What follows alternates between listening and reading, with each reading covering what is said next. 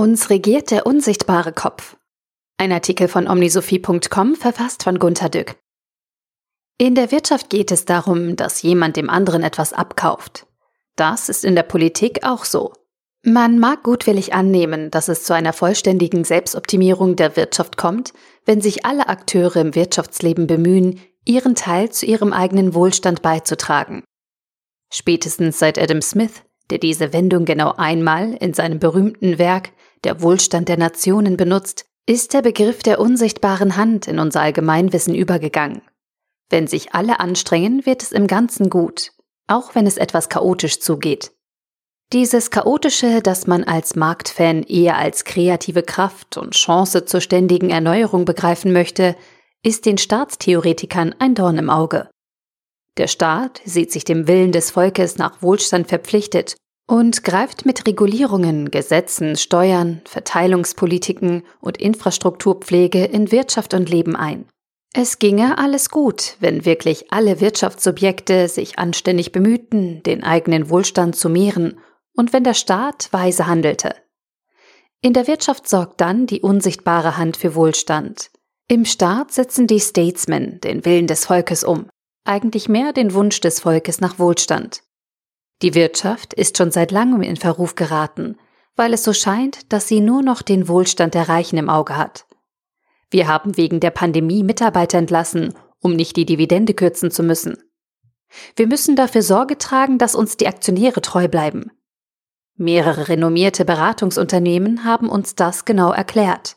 Wir bekommen leider von den Mitarbeitern keinerlei Bonus.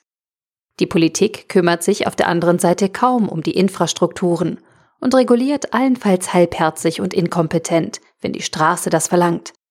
Es geht ihr um den Machterhalt, auch weil die Medien jeden Gedanken, jeden Plan und jedes Versprechen nicht danach beurteilen, ob sich dadurch der Wohlstand erhöhen würde, sondern sie hecheln wie bei Deutschland sucht den Superstar die Wahlchancen der Showpolitiker durch.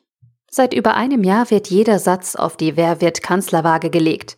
Ebenso wird jede Bundesliga-Fußballniederlage an der bleibt der Trainerlatte gemessen.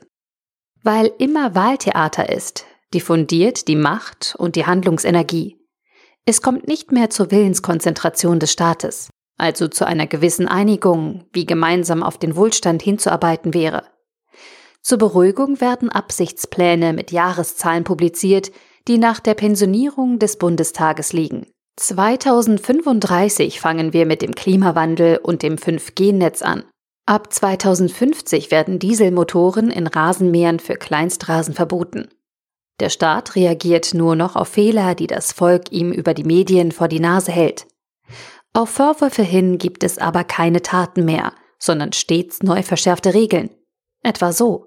Da haben doch echt Politiker bei Maskendeals Provisionen erhalten und den anderen Abgeordneten nichts davon abgegeben. Nicht mal einen Tipp. Die schauen nun in die Röhre, erringen aber mit einem gewieften Kuh viele Stimmen mit einer Ehrenerklärung. Ich versichere, dass ich von den Deals mit den Masken zu spät erfahren habe, um selbst noch schnell profitieren zu können. Ich habe deshalb mit Deals rund um alle Maskenfabrikate des Produktionsjahres 2020 nichts zu tun. Ich erkläre, dass ich nur auf anderen Gebieten kreativ bin. Seltsam. Ich frage, haben die Abgeordneten in der Ehrenerklärung gleich mitgeschworen, keine anderen Provisionen kassiert zu haben?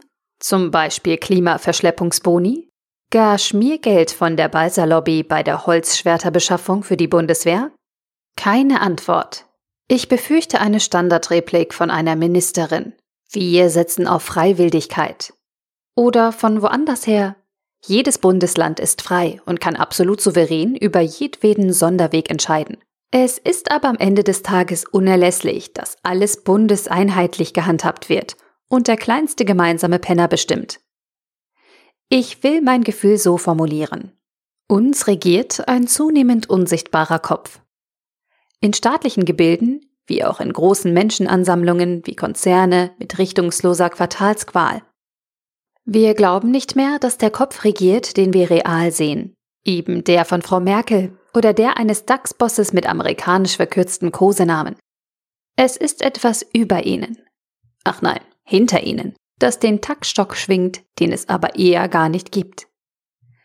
Denn es muss wohl ein unsichtbarer, nicht existenter Wasserkopf sein, Einer, der so schwer wird, dass der Körper ihn nicht mehr aufrecht tragen kann, so dass der Körper von nun an am Boden liegen muss. Dieses Wasserköpfige ereilt die Staaten und großen Konzerne, die zu keiner Willensbildung mehr fähig erscheinen und unter zagender interner Wasserkopfpolitik dahinsiechen. Im Zuge der Corona-Krise kommen immer öfter Ammenmärchen und Weltverschwörungshypothesen über geheime Eliten auf, die Unheimliches wollen. Das steht zu fürchten, etwas, was wir nur ahnen und diffus erfühlen können. Nur wenige Zeitgenossen wissen, dass der eigentliche Kopf unsichtbar ist, und von diesen wenigen meinen die meisten, ihn dann doch genauer beschreiben zu können, worauf sie sich zanken und zerstreiten. Diese Sektierer, sagen die, die, eben die anderen. Und ich meine, ohne eine Theorie der real nicht existenten Wasserköpfe und ohne bewusste Grundlagen dürfen wir nicht so weitermachen wie bisher.